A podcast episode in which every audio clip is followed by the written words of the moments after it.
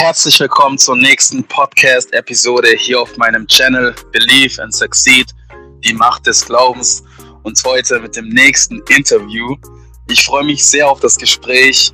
Die Person, die ich euch jetzt vorstellen werde, ja, schwierig in Worte zusammenzufassen, aber ich sag mal so, er ist wirklich ein Bruder für mich.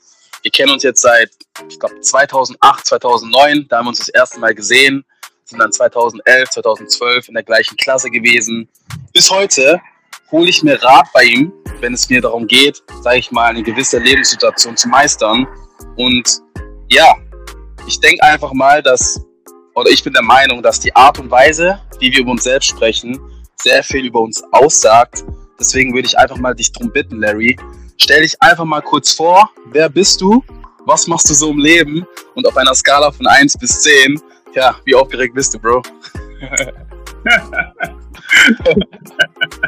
Die letzte Frage ist natürlich eine super Frage.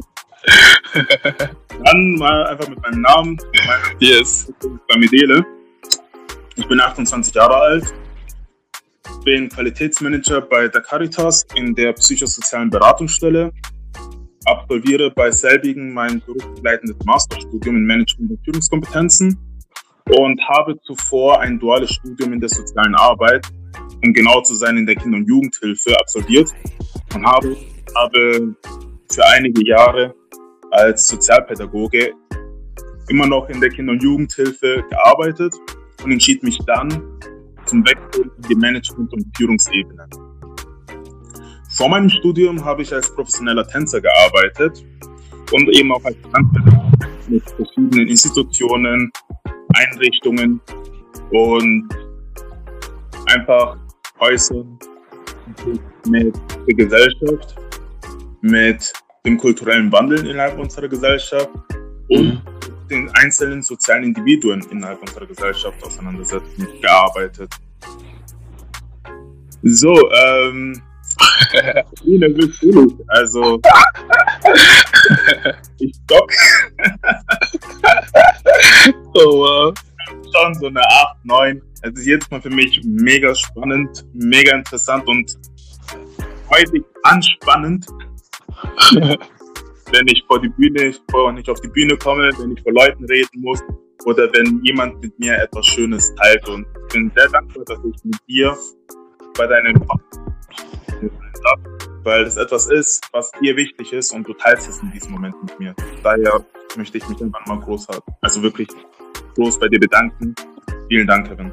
Das bedeutet. Bro, Bro, wie gesagt, ähm, ich schätze es wirklich sehr, dass du dir auch die Zeit nimmst. Ähm, wir haben es endlich hinbekommen. das, war, das, das, war so eine Sache, die einfach so lange geplant war, aber wir sind beide einfach Personen, die auch einiges da, da sage ich mal, bewegen möchten in dieser Welt. Deswegen kam es erst jetzt zu diesem ersten Gespräch.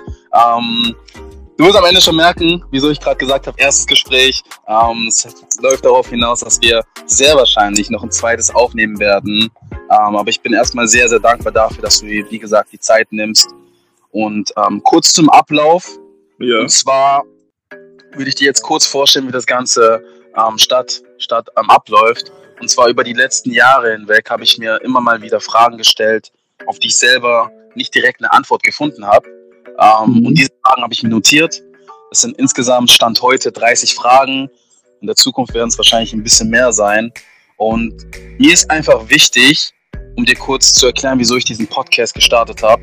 Believe and Succeed ist für mich wirklich so eine Lebenseinstellung, ähm, die einfach aufzeigen soll, dass jeder einzelne Mensch da draußen seine eigene Perspektive und seine eigene Geschichte seinen eigenen Lebensweg geht und wir die Welt so unterschiedlich sehen, aber ich dennoch davon überzeugt bin, dass jeder von uns einen Einfluss auf die nächste Generation haben kann und sollte. Und mir da einfach die verschiedenen Perspektiven einzuholen, die verschiedenen Geschichten mir anzuhören, ist einfach Gold wert, weil ich glaube, dass in einigen Jahren, wenn Thomas aus wir, Madrid irgendwie ja, einen Ansprechpartner braucht zu einem gewissen Thema, und dann hier reinhört oder in einer anderen Folge reinhört und da einen Tipp bekommt, der ihn weiterbringt, er viel mehr davon hat, wie wenn er einfach, sag ich mal, auf eigene Faust versucht, die Lösung zu finden. Und ja. wie schon erwähnt, ich habe da 30 Fragen. Es muss, du musst es dir so vorstellen, hinter jeder Frage verbirgt sich eine Zahl. Und ja, die Aufgabe liegt jetzt darin, die große Aufgabe liegt darin, mir eine Zahl nach der anderen zu nennen. Sind dann insgesamt fünf Zahlen und ich würde dir dann einfach die Frage stellen und einfach wissen, was du dazu sagst. So. Okay, das heißt eine Zahl zwischen 1 und 30, beziehungsweise eine Zahl zwischen 0 und 31. Genau, zwischen 0 und 30, Bro. Okay. okay. Genau, zwischen 0 und 30. Ähm, aber bevor wir starten mit dem Ganzen, ähm, ja, was soll ich sagen? Aktuelle Lage, wir haben es alle mitbekommen, es passiert so viel auf der Welt gerade. Sind da so zwei Themen, die ich kurz ansprechen möchte, weil mir da auch sehr wichtig ist, wie du das Ganze erlebt hast. Ähm, unter anderem erstes Thema ähm, die Black Lives Matter Demonstration, die im letzten Sommer, Spätsommer gestartet ist. Ähm, ich habe da ein Bild gesehen von dir und ähm, deiner Freundin ähm, auf Instagram unter anderem. Ja, ich bin ja in Frankfurt. Hier war das wirklich eine krasse Bewegung hier in der Innenstadt, hier am Rathaus. Ähm, du warst ja zu der Zeit in Stuttgart selbst. Wie hast du es miterlebt und ja, wie waren deine Eindrücke davon? Ähm, ja, würde mich interessieren, Bro. Ähm, das kann ich dir ganz einfach sagen. Für mich war das ein überwältigender Moment, zu erkennen, dass ein Thema, das schon seit so vielen Jahren einfach aktuell ist, in den Leben von so vielen Menschen eine unglaublich essentielle, teilweise auch einfach schmerzhafte Rolle spielt, plötzlich ans Licht gebracht worden ist, dass mediale Aufmerksamkeit bekommen hat, wie es zuvor nicht hatte. Es ist ja nicht das erste Mal gewesen, dass einem POC, also ein Person of Color,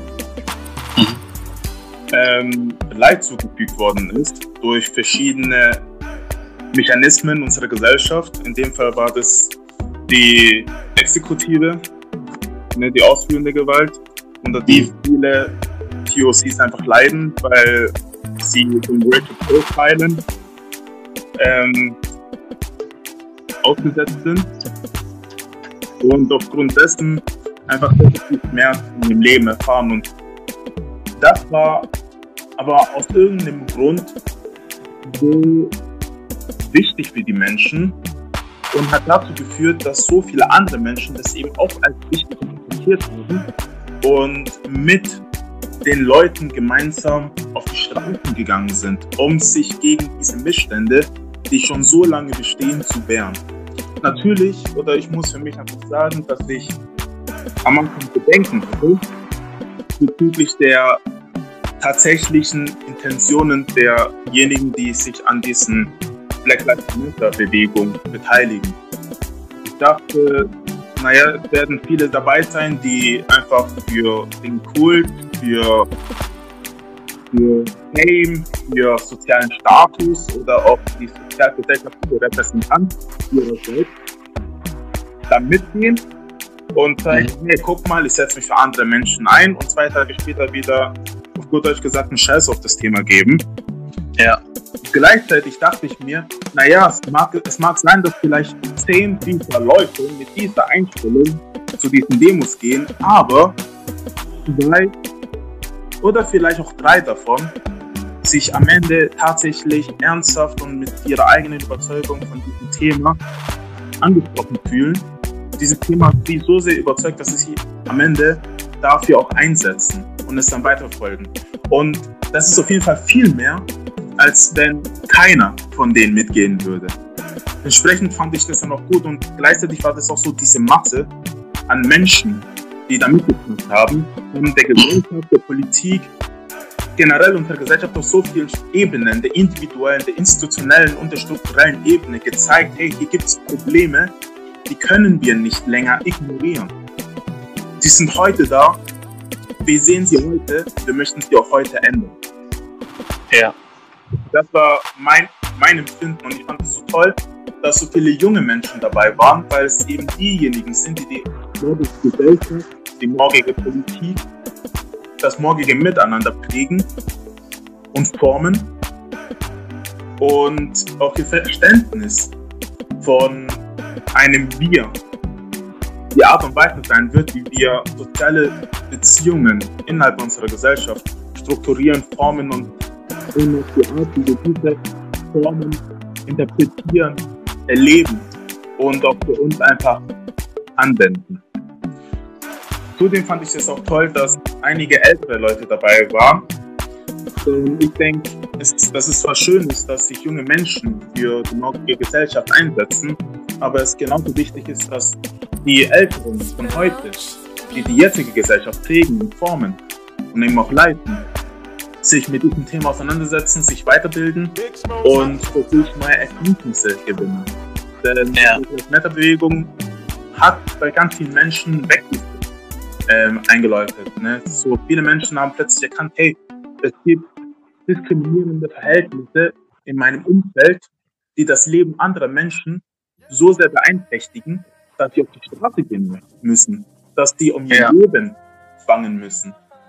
Und dass sie dann plötzlich angefangen, und diese Menschen haben dann angefangen, ihre Privilegien, ihr Leben generell zu hinterfragen, zu erkennen und auch sich mit eigenen, eventuell diskriminierenden Gedanken auseinanderzusetzen und diese entsprechend zu reflektieren und einen besseren Umgang damit zu lösen. So, das ist von meiner Sicht bezüglich dieses Themas. Und ich finde cool, dass ganz, ganz viele Projekte daraus entstanden sind. Ja. Ich, ich finde es auf jeden Fall auch klasse, dass einige Projekte daraus entstanden sind. Ähm, aber ein Ding, das mich halt so ein bisschen, sag ich mal, traurig macht, ist, dass diese, diese Welle, sag ich jetzt mal, so nenne ich sie mal, so langsam oder so langsam in die falsche Richtung wieder, beziehungsweise man wird es, man vernachlässigt das Thema schon wieder ein wenig. So. Ja. Ich weiß nicht, wie es in Stuttgart ist, aber hier zum Beispiel in Frankfurt, ähm, du musst verstehen, so ein, zwei Wochen danach gab es am Samstag weiterhin Treffen, so, wo man dann auch weiterhin noch auf die Straße gegangen ist. Man ist nicht nur an diesem einen Tag auf die Straße gegangen, aber jetzt so diese, diese Welle, die wird immer, sag ich mal, ja, beruhigt sich langsam. Ich weiß nicht, wie du das erlebst, ob das aktuell immer noch, sag ich mal, Thema ist in Stuttgart oder um, um dich herum. Ähm, aber ich, ich habe da den Einstand, dass gerade so, sag ich mal, das Ganze so ein bisschen verflacht. Ja, ähm. Okay, wie, wie soll ich das sagen? Bei mir, die Situation war sehr eindrucksvoll. Sie war groß, sie war imposant. Die Medien waren aufmerksam, die Politik hat sich wirklich darin gefährdet. Menschen, die sich vorher nicht mit dem Thema auseinandergesetzt haben, haben plötzlich versucht, Bezug dazu herzustellen. Menschen, die sich schon ewig mit diesem Thema auseinandergesetzt haben, haben plötzlich ein Sprachrohr gehabt. Ähm, sie hatten eine Plattform, wo sie sich mit anderen Menschen, Erfahrenen und Unerfahrenen, austauschen konnten. Und es sind viele Menschen zusammengekommen, die dem ganzen Thema durch ihre Menge mehr Gewicht gegeben haben. Gleichzeitig mhm. war mir aber auch klar, oder zumindest hat es für mich keine großartigen Hoffnungen geweckt. Denn du musst überlegen, ähm, es ist ein Thema, das schon so lange besteht und Dinge, die lange bestehen, kann man nicht von jetzt auf morgen ändern. So schmerzhaft genau. es ist. Es ist ein Prozess, leider. Und in diesem, innerhalb dieses Prozesses ist es wichtig zu realisieren, wie man mit diesen wie man mit diesem Thema umgeht. Und daher weniger Hoffnung und mehr Opt ähm, Opportunismus geweckt bei mir. Mhm. So, und Opportunismus ist einfach die, die Art, Möglichkeiten zu nutzen, unabhängig davon, wie anderen damit geht, jetzt so ganz platt gesagt. Und in dem Fall war das einfach eine geile Möglichkeit, eine geile Chance, sich bemerkbar zu machen als POC mit seinem Problem, ohne ständig darauf achten zu müssen, wie sich der hellhäutige Nachbar fühlt, ob der sich jetzt angegriffen fühlt oder ob er einen nicht mehr mag oder sonst wie. Es war plötzlich egal, denn es ging in dem Moment um die POCs und um ja. ihre Geschichte. Du weißt, der Kampf gegen Rassismus sowie Diskriminierung besteht schon lange und wir erringen immer kleine Sie Ziele ne, und kleine Siege heimsen wir ein.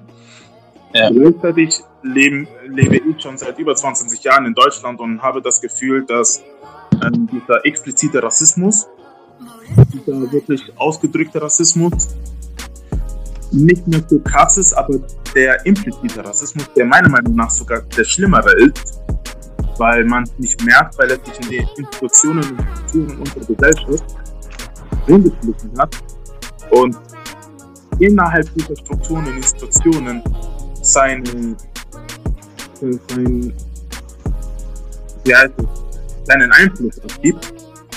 Ja. Ähm, ist es so, dass das jetzt mehr ins Licht gerückt, gerückt wird. Es wird, dieser Rassismus wird mehr ins Licht gerückt, es wird populär, es wird populär gemacht und auch wenn ich die Situation nicht unbedingt als Hoffnung sehe, sondern vielmehr als Chance auf institutioneller und struktureller Ebene mhm. etwas zu machen und den untersch unterschätzten und wenig thematisierten impliziten Rassismus in Fokus zu nehmen. Jetzt habe ich ja. verloren. Shit. Nein, Bro, alles cool. Ich verstehe dich schon. Du meinst einfach, schau mal, wir sind beide in Deutschland. Du bist aktuell in Stuttgart, ich bin in Frankfurt. Der implizite Rassismus ist für dich der Rassismus, der, sage ich, unterbewusst ähm, übermittelt wird, aber der gar nicht so gemeint, also ich weiß nicht, ob es so gemeint ist, ich kann mich natürlich in die andere Lage versetzen, aber zum Beispiel so Sätze wie, ähm, ja, wirst du im Sommer auch braun, so. Oder wirst du dunkler im Sommer? So dieses das unterbewusste, tätowierte, was da einfach noch da vorhanden ist, dass der quasi Überhand gewonnen hat. Meinst du das? Ja, also ich finde eben, dass meiner Meinung nach der gefährlichere Rassismus, der implizite Rassismus nach wie vor auf allen Ebenen der Gesellschaft besteht, in dem auf allen Ebenen stattfindet und das Leben von vielen Betroffenen schwert. Und deswegen fand ich die Protestbewegung aufgrund ihrer Bekanntheit und nicht als Hoffnung, sondern eben als Chance sehr eindrucksvoll.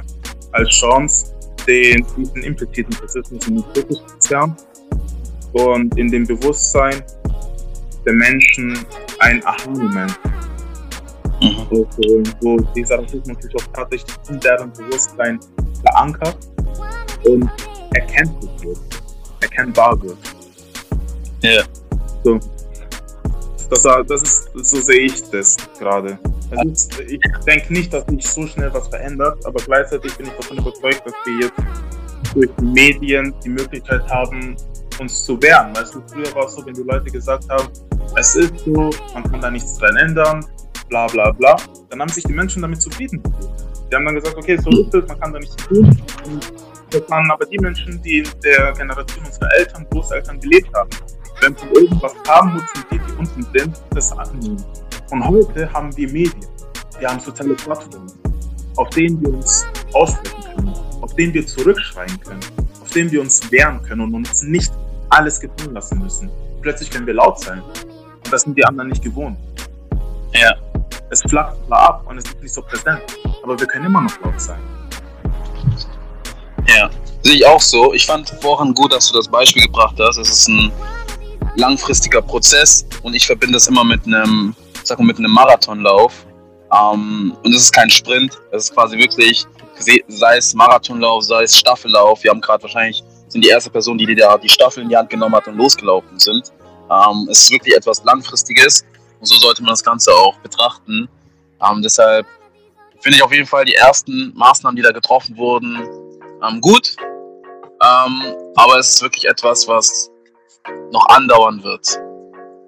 Und ähm, du, hast, du hast vorhin kurz angesprochen, du hast, bist jetzt mittlerweile 22 Jahre hier in Deutschland. Ähm, man sieht uns ja gerade nicht. Deswegen willst du kurz erklären, was du damit meinst? Wo bist du aufgewachsen? Wo bist du geboren, Bro? also, ähm, ich bin in Ghana geboren, bin da bis zu meinem fünften, sechsten Lebensjahr aufgewachsen und bin dann vor 22 Jahren etwa nach Deutschland gezogen mit meiner Familie. Hier sind mir einige Dinge begegnet. Und im Gegensatz zu damals haben sich äh, kritische Äußerungen mehr durchgesetzt. Früher haben mich die Leute. Oh. Bro, warte mal kurz. Ja. Ich höre dich gerade ein wenig schlecht. Okay. Jetzt geht's wieder. Jetzt geht's wieder. Jetzt geht's wieder. Okay, dann Ja, ja. können wir das dann einfach kurz rausschneiden.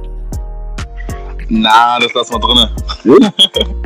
ja, aber Bro, alles cool. Äh, Okay, cool. ähm, ja, wie gesagt, ich bin vor 20 Jahren nach Deutschland gekommen, musste mich schon früh mit ganz vielen schwierigen Situationen, Aussagen und Vorurteilen auseinandersetzen, Mhm. Die meiner Meinung nach mit der Zeit abgeflacht sind. In den Köpfen und den Strukturen unserer Gesellschaft immer noch vorhanden sind. Das heißt, auf der Straße werde ich zwar nicht mehr so oft beschimpft, aber trotzdem gibt es immer noch ganz wenige Schulbücher mit diversen Figuren darin, weißt du? People of Color, Ja. verschiedenen Geschlechtern, verschiedenen Orientierungen. Und das, das ist für mich einfach immer noch strukturell, sind strukturelle Probleme, Diskriminierungen, die die Leute nicht sehen, aber immer noch vorhanden sind. Und das meinte ich, ich bin vor 22 Jahren hergekommen. Der explizite Rassismus hat nachgelassen, aber der implizite ist nach wie vor bestehend, vielleicht sogar gefestigter als hier, weil die Leute sagen, ja, das Problem haben wir ja nicht mehr, weil die den expliziten ja nicht mehr sehen. Und nicht nur Rassismus, sondern Diskriminierung auf, all, auf allen Ebenen, in allen Gesellschaftsgruppen ist immer noch in die Strukturen der Gesellschaft selbst ähm, eingebettet und müssen unbedingt erkennbar und implementiert werden. Ja. Um, um da kurz einzuhaken, ich finde es erstmal sehr inspirierend, dein, dein Werdegang erstmal. Ähm, wir haben ja, als ich in Stuttgart war, vor einigen Wochen auch schon mal drüber gesprochen. Ähm, es ist so eine Sache, du bist jemand, du, du ziehst einfach das Ding durch. So. so, du kommst nach Deutschland, machst hier den einen Abschluss, dann den anderen. Zwischenzeitlich waren wir auch in einer Klasse und zusammen unseren Realschulabschluss gemacht. Ähm, auch ein sehr prägendes Jahr für mich. Und dann im Anschluss, am Anschluss haben wir beide dann unsere ähm, Hochschulreife absolviert. Ähm, und ja, ich schätze sehr an dir, dass du Dinge einfach durchziehst. Da selbst wenn du, sage ich mal, in Anführungszeichen im Nachteil bist, das Positive rausziehst und alles gibst und dein Ziel erreichst. Das ist eine Eigenschaft, die du, sage ich mal, verlier sie nicht. Ja. Danke. Und ähm, alles gut, Bro. Ähm, verlier sie nicht und bleib da auf jeden Fall dran. Sky is the limit. Wir haben ja noch einiges vor. Du hast mir auch schon erzählt, was du noch alles vorhast. Ähm, mein Support hast du in jeder Hinsicht.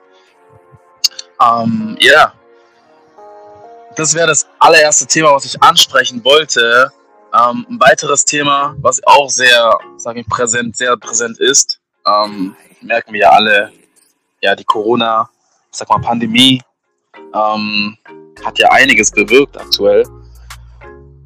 Ich sag mal, letzten Jahr im März hat das Ganze ja seine Züge genommen. Anfangs in China, dann hat es seine Wege genommen und ist jetzt in Europa, in Deutschland auch sehr, sehr präsent. Ähm, wie, wie hast du die, ja, wie hast du das selbst wahrgenommen? Ähm, was ist deine Meinung einfach zu dem Thema? So. Ähm, naja, ich sag das immer. der, ich, weiß gar nicht, wer das war, ich glaube, das war Jürgen Klopp oder so. Auf jeden Fall, ein Fußballtrainer wurde gefragt, was er denn zu Corona zu sagen hat. Und er sagte, also Leute, schaut mich mal an. Ich bin ein Fußballtrainer mit einem Drei-Tage-Bad. Ich kann gerade nichts Konstruktives dazu beitragen, weil ich mich nicht damit auskenne. Und ich bin, der hat vollkommen recht. Ich bin Psychologe, ich bin Ja. Sozialpädagoge und kein, ähm, ja, kein Gesundheitswissenschaftler.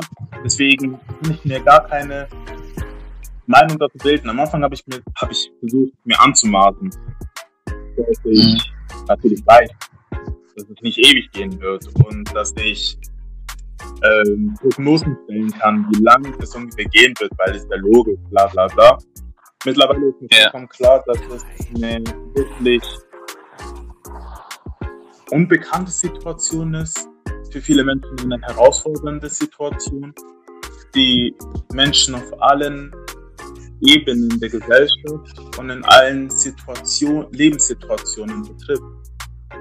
Und dass es viele Menschen in meinem Leben gibt, die entweder gesundheitlich und oder finanziell davon betroffen sind und aus dieser Situation unglaubliche Nachteile bzw.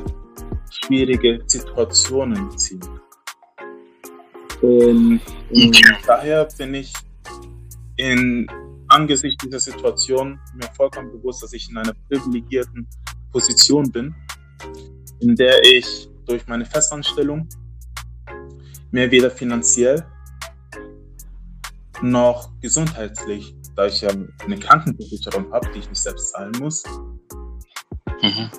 mir Gedanken machen muss. Naja, ich zahle die Krankenversicherung, aber mein Arbeitgeber unterstützt mich dabei. Das heißt, ich bin in vielerlei Hinsicht besser gestellt als ganz, ganz viele andere Menschen, Mitmenschen in unserer Gesellschaft und habe viel weniger Herausforderungen zu begegnen. Mein größtes Problem ist die Langeweile. Und ähm, das ist auf jeden Fall etwas zu vergleichen mit dem Leid derjenigen zu, vergle äh, zu vergleichen, die mhm. ihre Wohnungen nicht abbezahlen können, die sich teilweise ja. nicht zu essen leisten können, die in große Schulden geraten, weil sie ihre Existenzen retten wollen oder zumindest überhaupt erhalten wollen. Ja. So. Daher, ähm, ja, so, so empfinde ich die Situation. Ich habe wirklich ein großes Privileg, in dieser Position zu sein. Und ähm, habe großen Respekt vor den Menschen, die sich mit den negativen Auswirkungen auseinandersetzen müssen und auch bewältigen und stark bleiben. Mhm. Ich formuliere die Frage mal um. Ähm, wie hat sich dein Leben seitdem verändert, beziehungsweise hast du neue, ich sag mal, Hobbys für dich erkannt, die du jetzt irgendwie, sage ich mal, ähm, ja, ausübst? Ja, man, das, ich glaube, bei vielen war das genau ähnlich. So in dem ersten Shutdown, einfach diejenigen, die wie ich privilegiert waren, haben dann angefangen, denn diese Entschleunigung, ja, man immer gesagt, ähm, diese Entschleunigung zu genießen, zu sagen, oh, jetzt habe ich endlich Zeit für Hobbys etc. Und ich habe dann angefangen, Sport zu machen, habe mit dem Longboard angefangen, habe wieder angefangen zu trainieren, also zu tanzen und habe wirklich ganz, ganz viele Dinge gemacht, habe Bücher gelesen, habe Puzzles gemacht. Also ich habe das wirklich genossen und habe gemerkt, ja. dass es mir wirklich gut tut, von zu Hause aus zu arbeiten. Ich habe durch das Tanzen ganz viel selbst strukturieren können. Weißt? Ich habe entschieden, mit wem ich arbeite, wo ich arbeite und für wen ich arbeite. Als Angestellter funktioniert das nicht mehr. Da ist man nicht mehr so flexibel in der Zeiteinteilung etc. Und ja. jetzt in der ersten Corona-Phase hatte ich gemerkt, klar, ich kann, ich, durch das Homeoffice konnte ich mir meine Aufgaben, wie und wann ich sie erledige, selbst einteilen, konnte den Tag genießen, mir über den Tag hinweg Kraft holen und vielleicht Lust abholen und meine Aufgaben effizienter und effektiver lösen, als wenn ich in der Arbeit gewesen wäre. Und das fand ich sehr, sehr spannend und sehr interessant. Gleichzeitig ähm, hat es der Beziehung mit meiner Freundin auch wirklich gut getan, weil wir gemerkt haben, dass wir so miteinander klarkommen. so, man sollte ja auseinander. und wir haben wirklich gemerkt, dass wir sehr gut miteinander klarkommen und die Zeit in unserer Beziehung wirklich gut oder zumindest gut getan hat. Ne? Ja. Und also, ja. Das ist ein spannender Punkt. Ähm, ich bin der Auffassung, dass sich auch in den nächsten Jahren einiges in der Arbeitswelt ändern wird. Ähm, das Home, Homeoffice auch jetzt nicht mehr so eine Sache sein wird, die man ab und zu mal einführt und dass es wirklich auch Prozesse geben wird, die du auch von zu Hause aus dann äh, machen kannst, weil viele Unternehmen wird es auch später nicht mehr geben, weil sie auch nicht offen sind für Neues. Und ich weiß nicht, wie es bei, bei euch ist. Euch, bei euch gibt es ja auch Homeoffice, ne? Ähm, ja, also notgedrungen. Okay. Ja, also ich finde auch, wir haben ganz lange in einer Zeit gelebt, in der sich viele Unternehmen und auch ähm, Geschäftsführer, Chefs vorstellen konnten, ihre Angestellten in Homeoffice zu schicken, weil sie gemeint haben, ja, die würden nicht arbeiten und das sei ineffizient. Heute wissen wir, dass es eben nicht so ist und in Zeiten der Digitalisierung Homeoffice eigentlich ein wichtiges Gut innerhalb unserer gesellschaftlichen Strukturen und Infrastruktur ist. Und äh, naja, die finanziellen Einsparungen, die sie machen, sind ja natürlich auch immens. Weißt du, du brauchst dann weniger Räume, du die Kollegen brauchen weniger infrastrukturelle, verwalterische Unterstützung innerhalb des Unternehmens, sondern diese Unterstützung geschieht dann eher digitalisiert. Und ja. Das sind alles platzsparende, zeitsparende Vorteile, die viele Unternehmen jetzt erkennen. Ja. Vor allem, Bro, du kannst von, kannst von überall arbeiten. Mhm. So, du kannst in Shanghai sein, du kannst arbeiten, du kannst in Dubai sein, von da aus kannst du arbeiten. Das ist auch so ein krasser Vorteil. Das heißt, du kannst deinem, ähm, kannst deinem Mitarbeiter, Angestellten, wie du es auch sagen möchtest, Urlaub geben und gleichzeitig, sag ich mal, ähm, wenn es keine großen Arbeiten sind, da mit ihm zusammenarbeiten. So. Ja, halt schon auch reizend für, ja, wenn es einen wirklich wichtig ja, ist. Ja, ich finde, es hat auch ganz viel innerhalb der Arbeit vereinfacht. Weißt du, früher war es so, du wurdest zu jedem Termin eingeladen und dann musstest du jeden Termin antanzen. Heute wird sich überlegt, okay, lohnt sich jetzt wirklich ein Face-to-Face-Termin oder reicht es auch, wenn man es über Videocall oder auch einfach über kurze Telefonie klärt. Es wird viel mehr gewählt wen man mit reinnimmt. Ja, am Anfang hat man die ganze Abteilung eingeladen, wenn es um Projektbesprechung ging. Und heute wird überlegt, ja. okay, wer muss tatsächlich da sein? Wer hat wirklich was Konstruktives dazu beizutragen? Und das sind alles zeitsparende Maßnahmen, die an sich ja eigentlich logisch sind, vorher aber nicht so gelebt wurden, weil die Unternehmen das nicht gesehen haben. Und Corona hat in dieser Hinsicht in der effizienten Arbeitsleistung ganz, ganz viele Vorteile reingebracht. Mhm. Ja. ja. Nice. Bro, sehe ich auch so. Und ich merke, so die Nervosität, sie sinkt langsam. Wir sind auf keine Acht mehr, was wir zu sagen, wo befinden wir uns gerade. Ja, ja, ja, Sind wir schon bei einer 6 oder noch weiter drunter? Wir sind, gerade bei einer, bei einer 5, muss ich ehrlich sagen. Ja, ja, das, das, das, das, am Anfang das Gefühl, ich richtig Stuss geredet. Am liebsten würde ich das die ersten 20 Minuten löschen.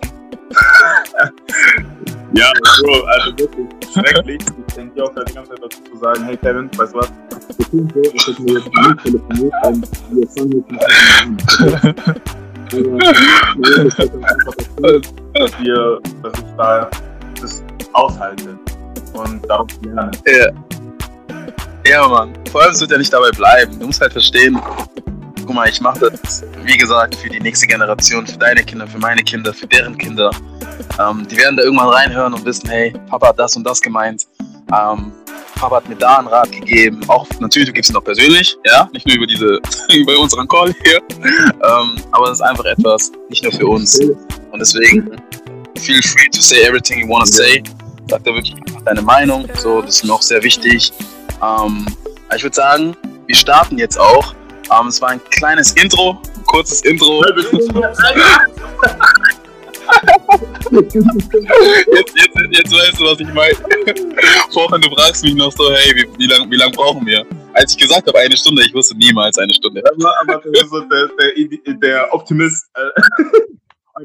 ja, ja, ja, ja.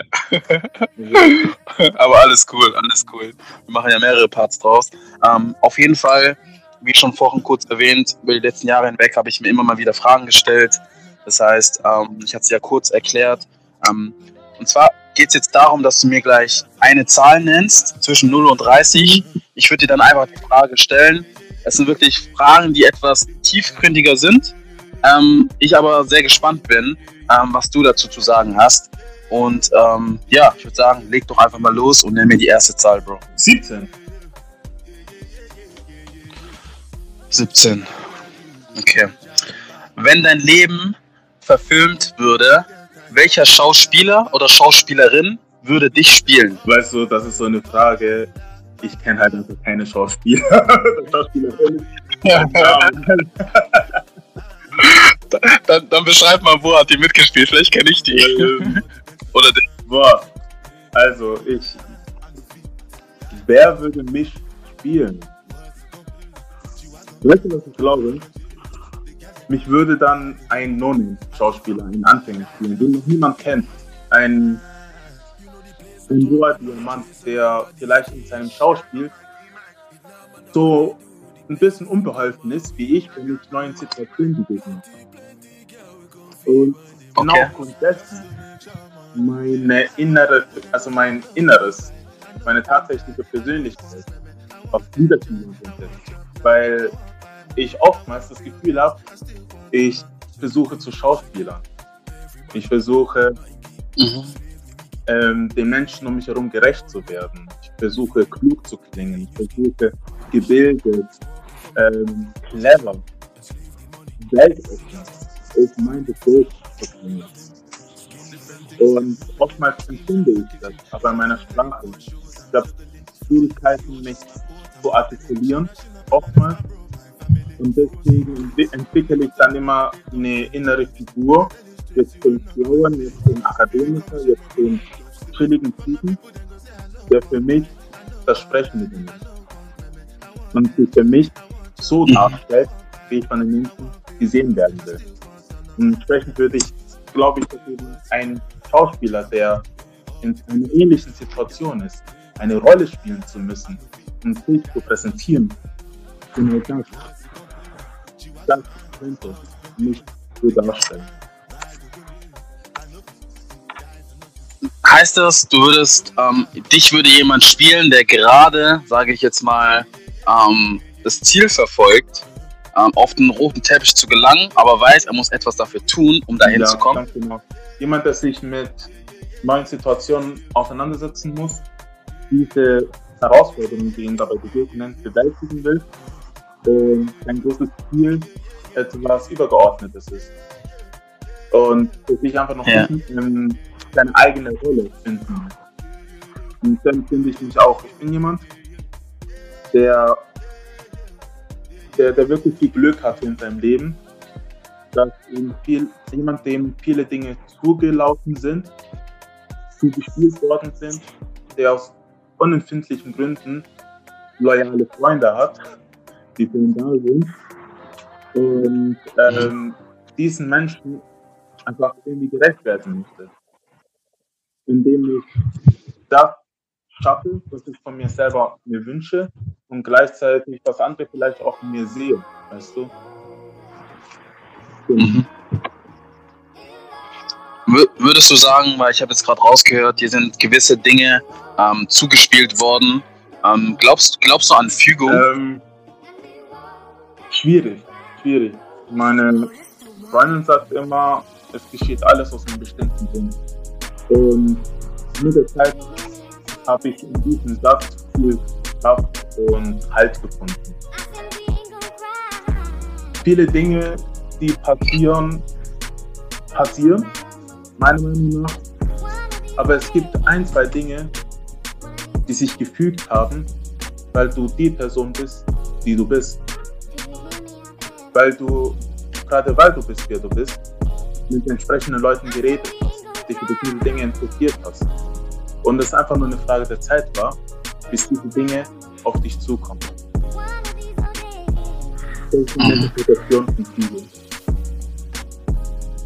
Das heißt aber schon, dass du an Fügung glaubst. Das habe ich jetzt, kann ich ja so sagen. Ne?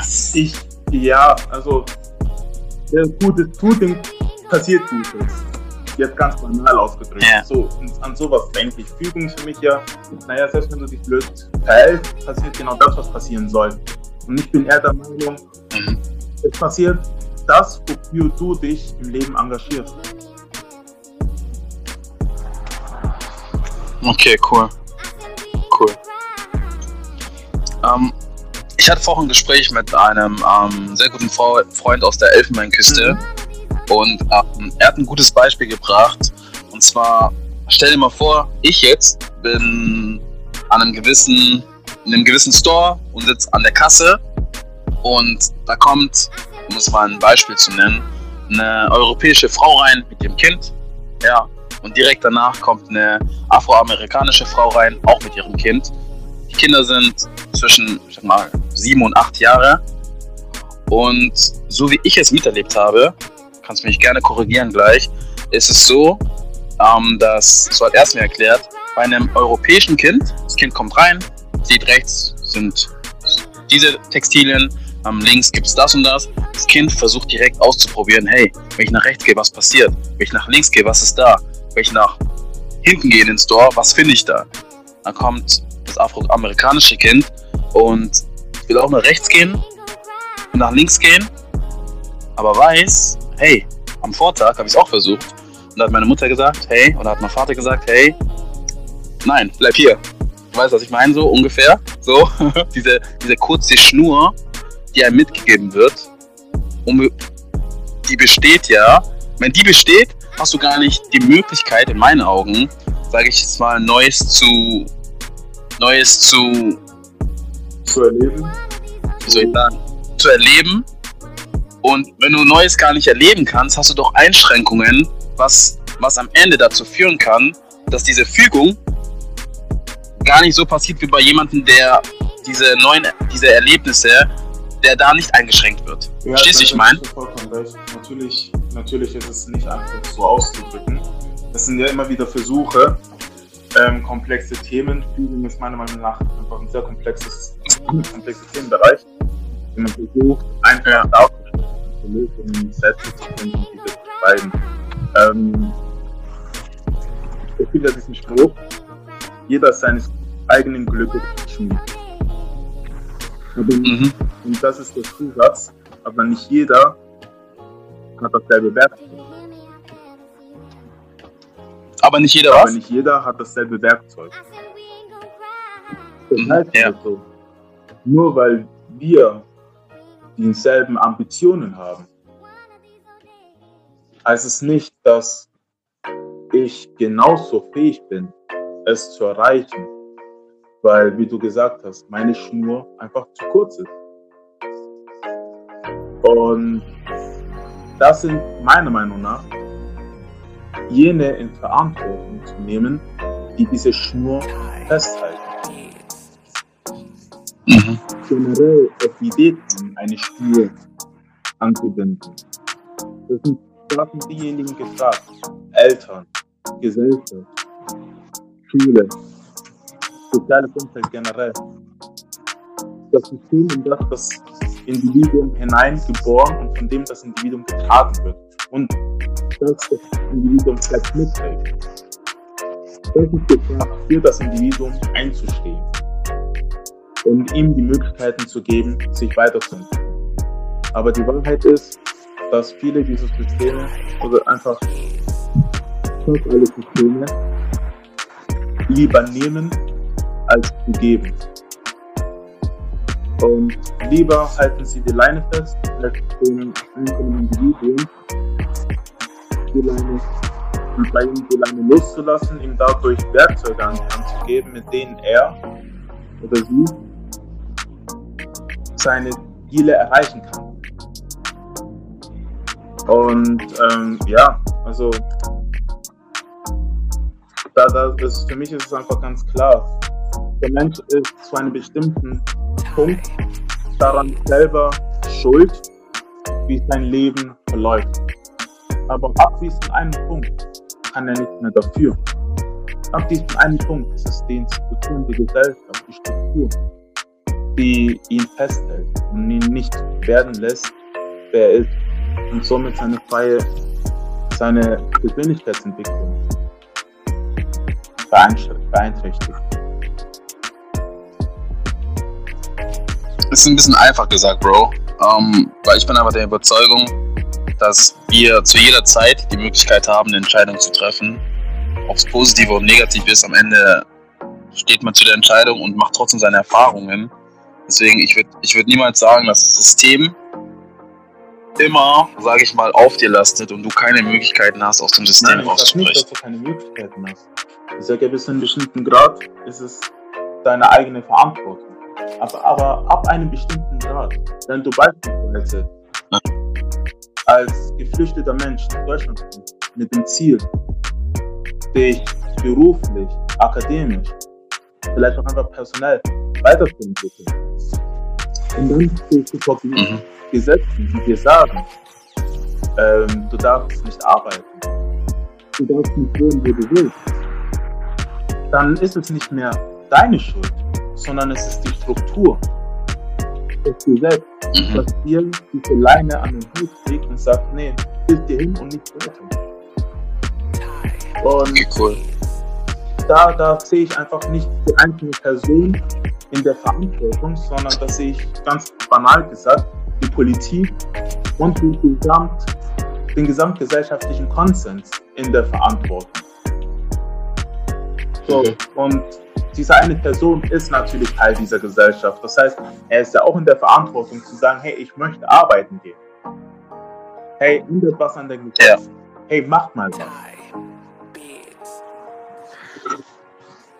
Ja, ja, ja. Ja, cool, cool. Danke für deine Perspektive. Ich habe es am Anfang nicht ganz verstanden, deswegen habe ich da nochmal ähm, hinterfragt, was du damit genau meinst. Ähm, aber ich finde es gut, dass du es nochmal kurz erklärt hast.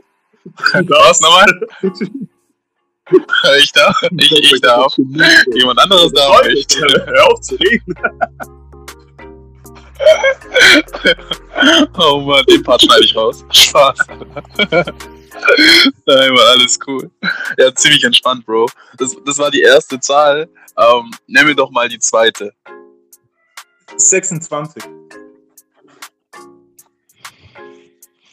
26. Ähm, welche eine Frage würdest du dir gerne selber beantworten, auf die du heute noch keine Antwort hast?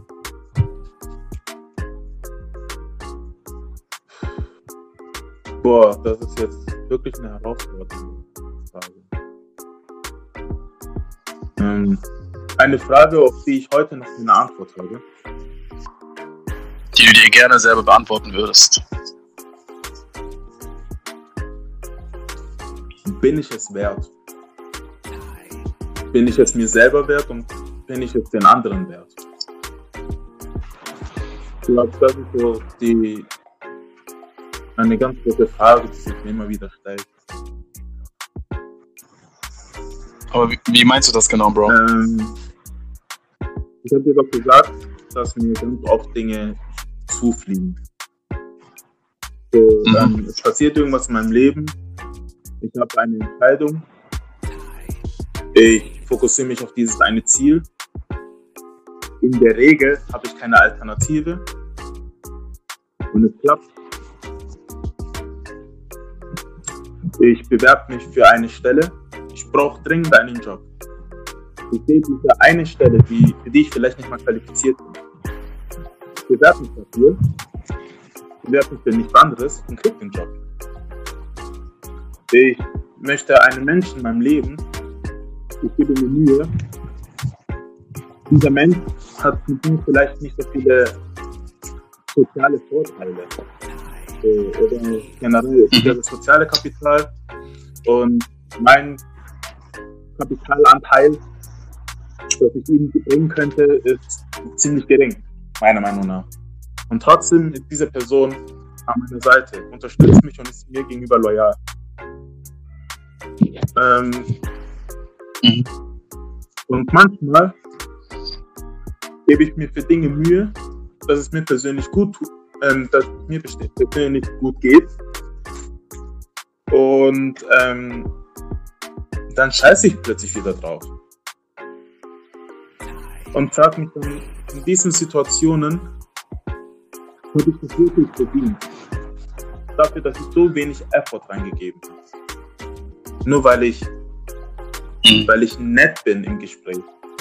Nur weil ich ein bisschen was leiste nur weil ich mich in Diskursen ausdrücken und mich selber, für mich selber einstehen kann. Bin ich deswegen besser als andere? Bin ich deswegen in der Position zu sagen, ja, ich habe es verdient? Und ich würde einfach gerne wissen, ob ich ob ich verdient habe. Und das ist die Frage, die ich mir einfach nicht beantworten kann. Ich kann sagen, ich liebe mich selbst und das stimmt. Ich respektiere mich selber und ich bin es wert, lieb zu werden.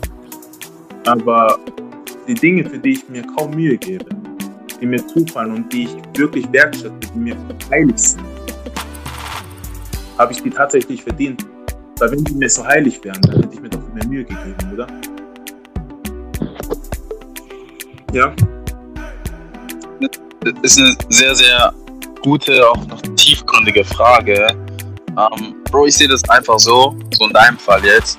Ich begleite dich jetzt auch schon eine Weile. Ähm, ich habe so einen Spruch, die kleinen Sachen machen das große Ganze immer aus. Und bei dir in deinem Fall darfst du halt nicht vergessen, über die letzten Jahre hinweg, wie engagiert du warst, wie du, Bro, wenn es einen Ort gibt, an dem du helfen kannst, du bist da. Sei es, wenn es für dich ist, wenn es für andere Menschen ist, du bist einfach da und gibst, du gibst wirklich mit 100% das, was du geben kannst. So.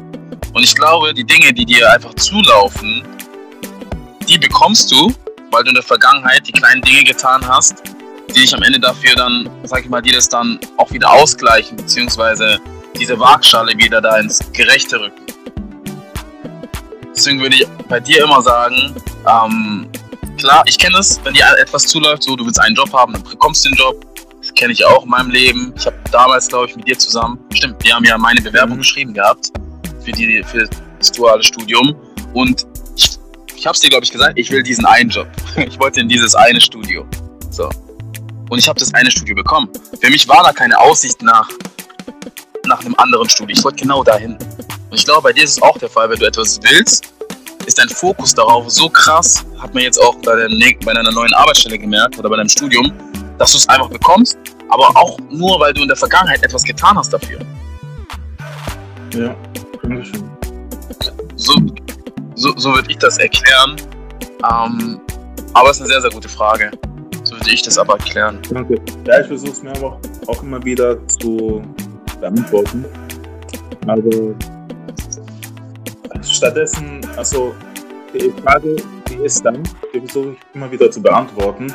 Aber weil ich weiß, dass ich eigentlich gar keine Antwort darauf habe und dass ich auch nie eine Antwort finden werde, versuche ich die Situation zu genießen und den Erfolg, der damit einhergeht, einfach wert, wertzuschätzen. Und zu sagen, ich habe Glück, ja. privilegiert. Und das dann eben mit Respekt behandeln. Ja. Cool.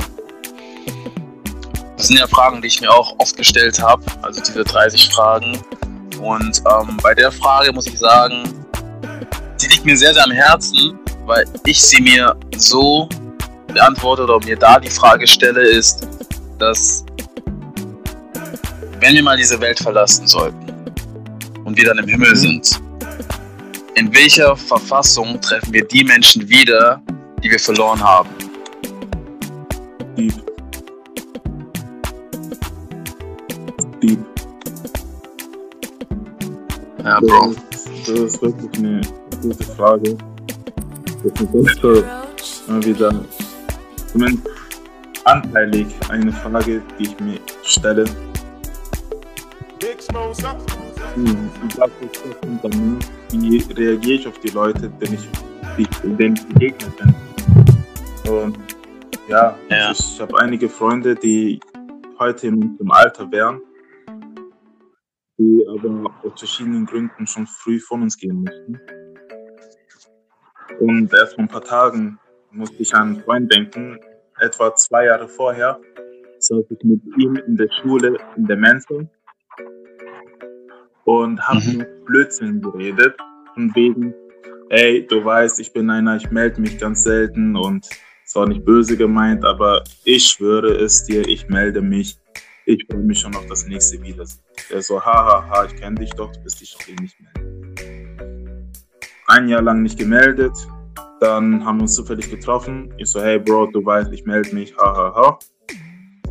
Ein Jahr vergeht und dann kriege ich einen Anruf und werde gefragt, ob ich doch keine Beerdigung will.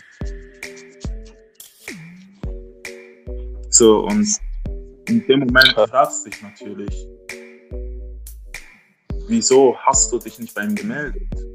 Wieso hast du dein Versprechen nicht gehalten? Und was bedeutet es für dich, dass dieser Mensch schon eh wusste, dass du dich nicht bei ihm meldest und er jetzt weg von dir ist, ohne dass du ihm sagen konntest, dass er dir etwas bedeutet hat. Ohne dass du ein Versprechen halten konntest, dass das ihm viel bedeutet hätte. Und was, und sehe ich diese Person jemals wieder? Das sind dann so, ja. Ja, Mann. Auch deep. Vor allem, ich bin eh der Meinung, wir sollten viel mehr schätzen, das wir, was wir einfach um uns herum haben. So. über, wir nehmen, glaube ich, da nehme ich mich mit hinein, Dinge für zu selbstverständlich, die aber nicht selbstverständlich sind. So. Ja. Wir haben, wir haben echt hier so ein Luxusproblem. Das, was wir alles haben, egal was du hast, hast du eine Wohnung, es gibt jemanden, der keine Wohnung hat. Hast du was zu essen, es gibt jemanden, der nichts zu essen hat. Es ist eine Arbeitsstelle, es gibt jemanden, der arbeitslos ist. Weißt du? Es ist immer etwas da, aber irgendwie auch gibt es immer ein Gegenspiel dazu, Gegenspieler dazu. Und deswegen sollten wir viel mehr schätzen, das, was wir haben. Unsere Eltern, unsere Geschwister. Das ist nicht selbstverständlich.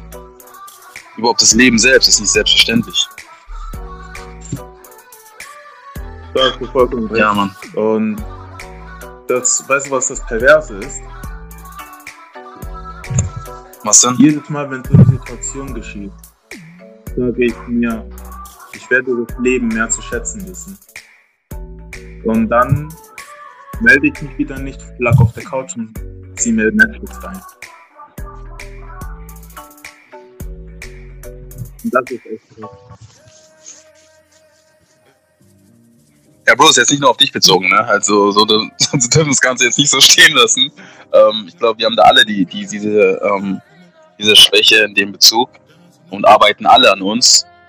Ähm, aber erstmal so zu realisieren und zu erkennen, dass da ein Schwachpunkt ist, das ist ja schon mein erster Schritt. So, weißt du? Und das machst du ja auch. Deswegen, ähm, ja, geht es ja schon in die richtige Ja, Richtung. ja, also die Sache die man kann halt viel reden, aber letzten Endes sind es die Taten, die sagen, ob du das ernst du? Ja. Alles cool. Ja, man, es war richtig deep gerade. Auf jeden Fall. Ähm, lass mal kurz schauen. Wir haben ja Mhm. fast eine Stunde. Lass uns folgendes machen. Ähm, wir machen jetzt noch eine Zahl, weil ich habe da gemerkt, wie lange die Zuschau Zuhörer da zuhören. Ähm, das heißt, so bei Stunde 5, Stunde 15 ähm, klinken die meisten sich aus. Ähm, ich kenne das selber von mir. Ähm, deswegen würde ich sagen, Bro, wir machen noch eine Zahl und sollten auf jeden Fall dann einen zweiten Teil noch drehen. Da müsste ich auch ein bisschen früher los heute. Mein kleiner Bruder wartet übrigens auf mich. Wir wollen noch ein bisschen Mathe lernen. Wenn du das hörst, Lord, ich.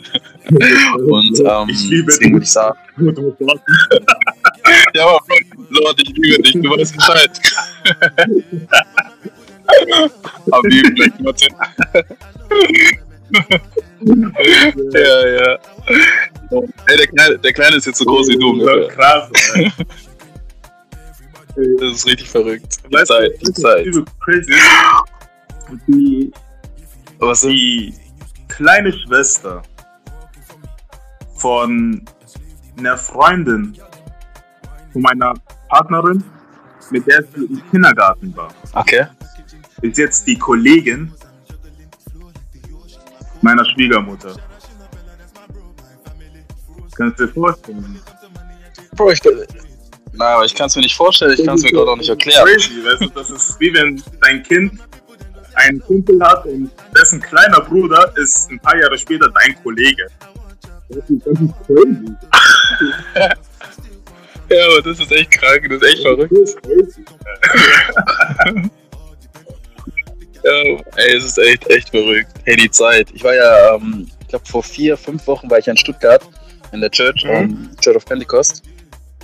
Und ähm, ich bin ja rein. Das hat gerade gar nichts mit dem Podcast zu tun, aber ich glaube, die meisten bleiben eh noch kurz drin. Ich bin da rein und ähm, es hat sich so viel verändert. So die, die Kids von damals, die sind jetzt Ja. einfach so erwachsen, Ja, so, weißt du? Und ähm, ich habe teilweise gar nicht erkannt, wer wer ist, aber ich wusste ja, wer sie, also von früheren Zeiten wusste ich noch so ungefähr. Und ähm, ja, es ist echt die Zeit, die Zeit. Deswegen ist es einfach so wichtig, dass wir da dranbleiben und unsere Ziele weiterverfolgen. Weil die Generation, die schläft nicht, die nächste ja da hast du Generation. vollkommen recht. Übrigens, Ja, es ist ja, richtig ja. respektlos. Ja, cool, das Bro. sagen, dass ich- also- ich finde, ich finde es entspannt. Ich habe meinem kleinen Bruder schon gesagt, hey, alles unter zwei Meter ist nicht akzeptabel.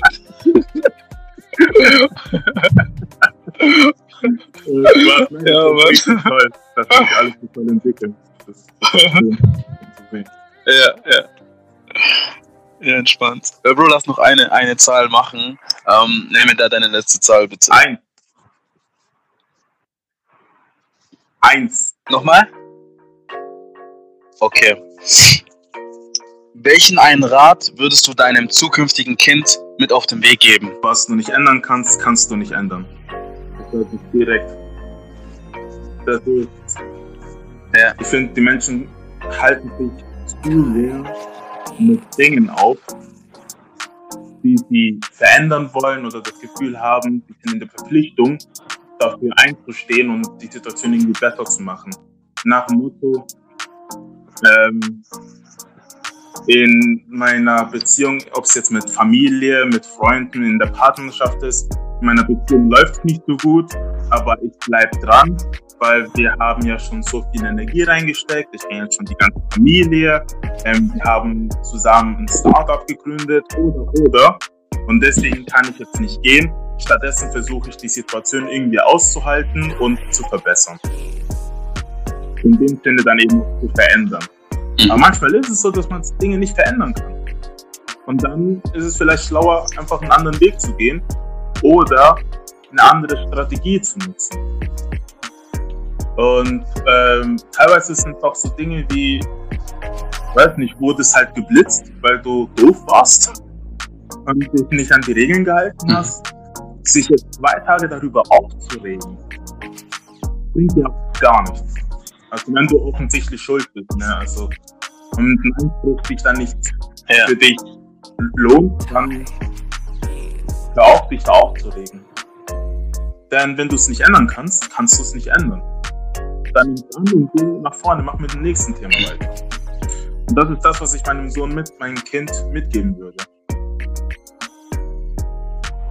Geil. Bei, bei mir wäre das der Fall, dass ich sagen würde, ähm, es gibt ja diesen Slogan von Nike, just do it. Ich würde einfach sagen, hey, mach's auf deine Art und mhm. Weise. So. Natürlich, ich, ich bin immer für dich da. Wenn du einen Ratschlag möchtest, gebe ich dir einen Ratschlag. Ich bin wirklich immer für dich da. Aber geh deinen eigenen Weg und mach's auf deine. Art und Weise. Weil heutzutage siehst du einfach, keine Ahnung, ob es am Einfluss liegt, der in den so sozialen Medien ähm, vorhanden ist, dass versucht wird, etwas zu kopieren. Und ich würde einfach früh am Anfang schon mitgeben, einfach diesen Tipp, just do it your way. Mach's auf deine Art und Weise, probier dich aus. Diese, diese imaginäre Schnur, ja, reiß sie, ja, geh so weit wie möglich, probiere Dinge aus. Und klar, du wirst scheitern. So, haben, sind wir alle. Aber ja. lauf weiter. Finde ich cool. Also tatsächlich finde ich eine schöne Art, etwas mitzugeben. Ja, also mein Kind wird halt einer sein, der dann noch alles einen Scheiß gibt. Lass mal das machen. Der Kind mein Sohn so, ey, so, Harry Junior, das war voll nett und so, aber komm, lass mal in die andere Richtung laufen. ja, ja, Mann. Also, oh Mann, ich, ich freue mich aber schon auf die Zeit, Bro. Ich freue mich. Ich freue mich drauf. Ey, Bro, ich, ich wollte einfach mal Danke sagen, gell? Einfach Danke für ähm, deine Person selber. Es ist einiges passiert. Wir haben uns ja kennen schon eine Weile. Ähm, ich kann immer auf dich zählen. Ich weiß, dass du jemand bist, auf den ich mich auch verlassen kann. Wenn es hart auf hart kommt, bist du für mich da. Da wollte ich einfach mal Danke sagen.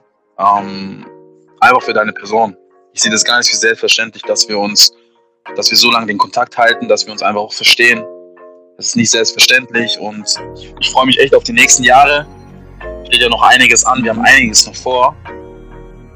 Wir werden da auch einiges bewegen und ich freue mich schon drauf. Und für die Zuhörer da draußen, das war ein Skript, das ich Kevin vorher geschickt habe. hey Larry, wieso machst du das? Extra, extra davon noch geübt. Nein, hey, ich kann jedes einzelne Wort am liebsten doppelt so stark zurückgeben. Wirklich, ähm, ja, du hast mich so lange das Leben begleitet, ich durfte dich so lange begleiten, ich durfte so viele tolle, tolle Erfahrungen mit dir teilen, habe eine wirklich feste, von mir respektierte und geschätzte Freundschaft mit dir aufbauen können. Und du bist ein Mensch, den ich in meinem Leben nicht missen möchte. Also vielen Dank. Bro, danke dir für deine Worte. Schätze ich wirklich sehr. Gib mir wirklich nah und danke dir dafür. Bis dann nachher. Ja, Mann, du weißt Bescheid. Ey, Mann, ey, ich vermisse dich so, ey. Das ist so Also, crazy. weißt du, jetzt, jetzt werde ich so, jetzt bin ich halt wirklich langsam mich selbst. Weißt du, am Anfang, oh, okay, das sind jetzt ernste Themen und ich muss mich sofort zusammenreißen und eloquent rüberkommen.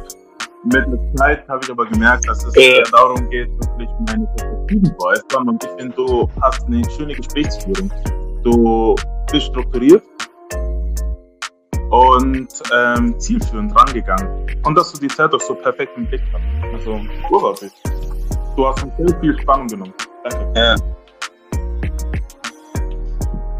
Ich danke dir, also, dass ich diesen Effekt hatte, wusste ich jetzt nicht. Also, ich, Bro, das ist ganz, also wie erwähnt, das war ganz spontan alles. Also, ähm, vor allem die Perspektive, deine Perspektive war mir einfach wichtig. Und klar, am Anfang war das so dieses, okay, in welche Richtung geht das Ganze? Ich habe auch gemerkt mit der Zeit, ähm, es wird ganz entspannter, auch von deiner Seite aus. Und ähm, ich hatte ja schon angekündigt am Anfang, wir werden sehr wahrscheinlich einen zweiten Teil machen müssen. Und ja, konnte irgendwie vorhersehen, wir machen einen zweiten Teil, eventuell sogar einen dritten Teil. Ähm, wir haben ja jetzt drei Fragen durch. Ähm, zwei stehen noch aus. Also musst dir vorstellen, es sind halt insgesamt 30, die mich auch schon sehr, sehr lange beschäftigen. Und da kommen ja immer welche Fragen dazu. Das heißt, ähm, ja, wenn du da einfach offen für bist und Bock drauf hast, können wir da auf jeden Fall ähm, ja noch einen zweiten Teil draus machen oder einen dritten Teil, je nachdem, wie es auspa- ähm, ausschaut bei dir.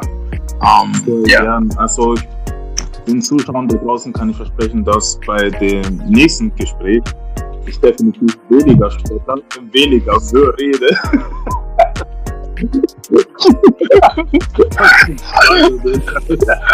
oh Mann. Katastrophe, Kevin, Alter. Am liebsten die ersten 20, 30 Minuten wegschneiden. Weg. Ah, ja. Klar, ja, natürlich, ich schneide weg, natürlich, Weißt du, ich natürlich. gucke von oben auf mich und denke mir so jetzt beim Reden so, Zu reden. Aber alles cool, alles cool.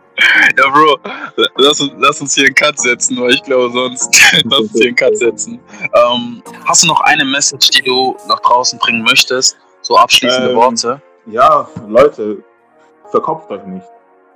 Es gibt so viel Stress im Alltag, so viel Stress im Leben.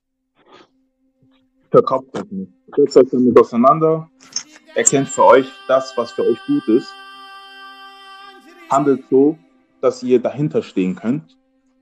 Und wenn ihr merkt, dass es mehr von euch verlangt, als ihr Mhm. geben könnt, dann seid so ehrlich zu euch selber, um einfach auf die Bremse zu drücken eine Pause einzulegen, in eine andere Richtung einzuschlagen und es dann so nochmal von vorne zu probieren, ohne euch an eine Sache aufzuhängen und dadurch verrückt zu machen.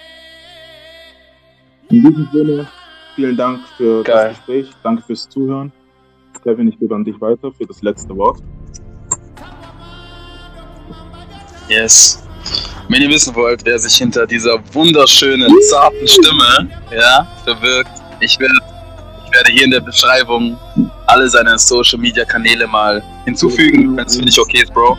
Ähm, kann man, Ja, natürlich. ähm, ist es okay für dich? Ja, chillig. Dann, dann kann man da nachschauen, die auch folgen. Und ähm, dementsprechend würde ich mal sagen, immer daran denken, believe and succeed